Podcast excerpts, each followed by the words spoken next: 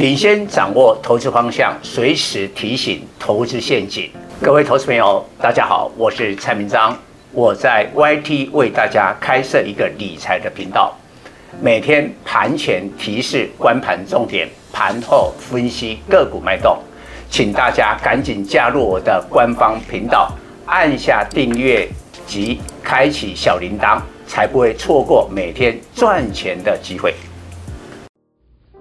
各位粉丝朋友，大家好，我是陈章，现在是礼拜二盘后的分析。今天台北股市反映了国际的利空，这个利空最主要是俄罗斯跟乌克兰战火一触即发。这个昨天礼拜一的专题，我就特别领先市场评论这个部分。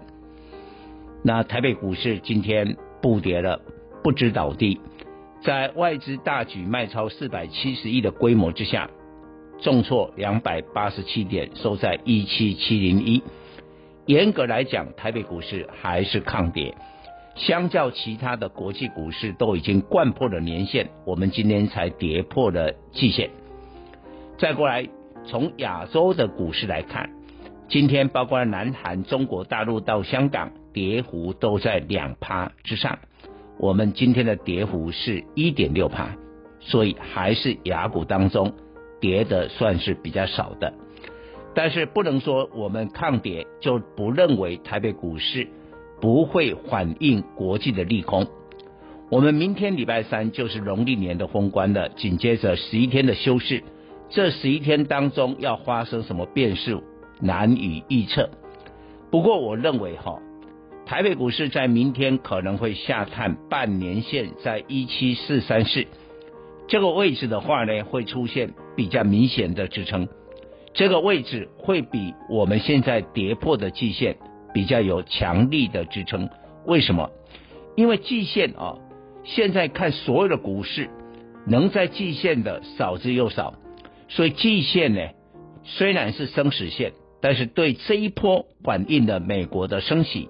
反映了俄罗斯跟乌克兰的战争风险，老师这个季线呢撑不住了，一看就撑不住了，所以我们只撑一天嘛，今天就跌破了。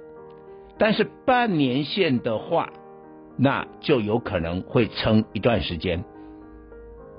所以只要哈这个在休市期间两件大事，第一个联总会的利率决策。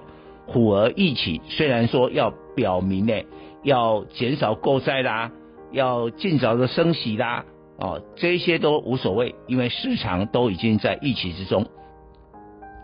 还有一个就是特斯拉跟苹果的这个重量级科技股的财报要有利多，这两个条件成立的话，我倒认为二月七号台股的开红盘会上涨，会出现一个短线的反弹。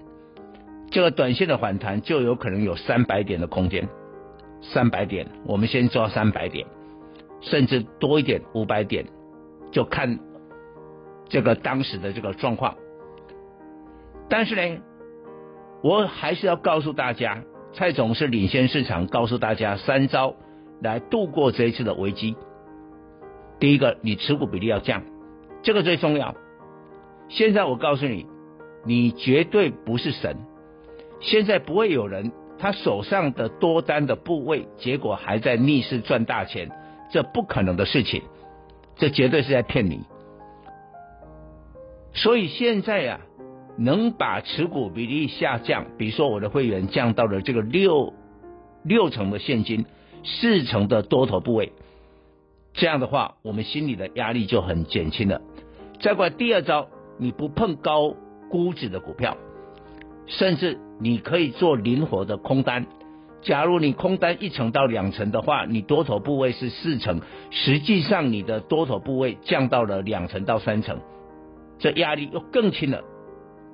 那的确，我的会员蔡总不是一个死多头，我们在灵活的操作当中要记得适度的锁定你的风险，我们的空单是在赚钱的。第三个部分。那你就慢慢的转换到价值的股票。从今天的盘面来看，富邦美第二根跌停，为什么？